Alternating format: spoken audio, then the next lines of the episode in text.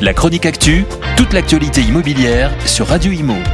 En partenariat avec Regus, des espaces de travail adaptés à chacun. Où s'en vont les seniors? C'est la question à laquelle tente de répondre une étude de la Caisse des dépôts. L'étude qui se base, vous l'avez compris, sur la mobilité résidentielle des retraités à partir de 55 ans pour les plus jeunes jusqu'à 74 ans pour les plus anciens. Ils fuient massivement les grandes villes et vont plus facilement à la campagne, dans le sud et sur le littoral. La Caisse des dépôts tire euh, cette conclusion euh, dans une ligne qui découpe la France en deux sur un axe Cherbourg-Chambéry. Au nord, un solde migratoire négatif 55-75 ans, au sud de cette ligne, un solde positif.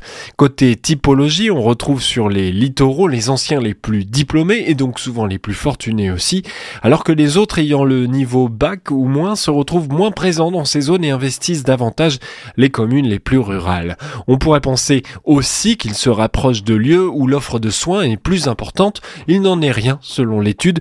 Souvent nos anciens vont habiter dans des communes où l'offre de soins est moins bonne que dans leur commune d'origine. Une répartition inégale de l'offre médicale ne vient donc pas contrarier les plans de nos aînés. Enfin terminons en regardant plus loin, après 85 ans.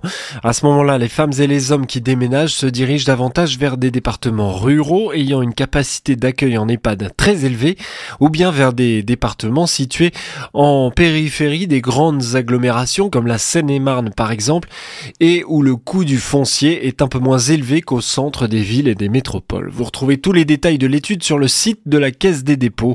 On vous met le lien dans cette chronique sur l'appli et le site Radio Imo. La chronique actu, toute l'actualité immobilière sur Radio Imo. En partenariat avec Regus, des espaces de travail adaptés à chacun.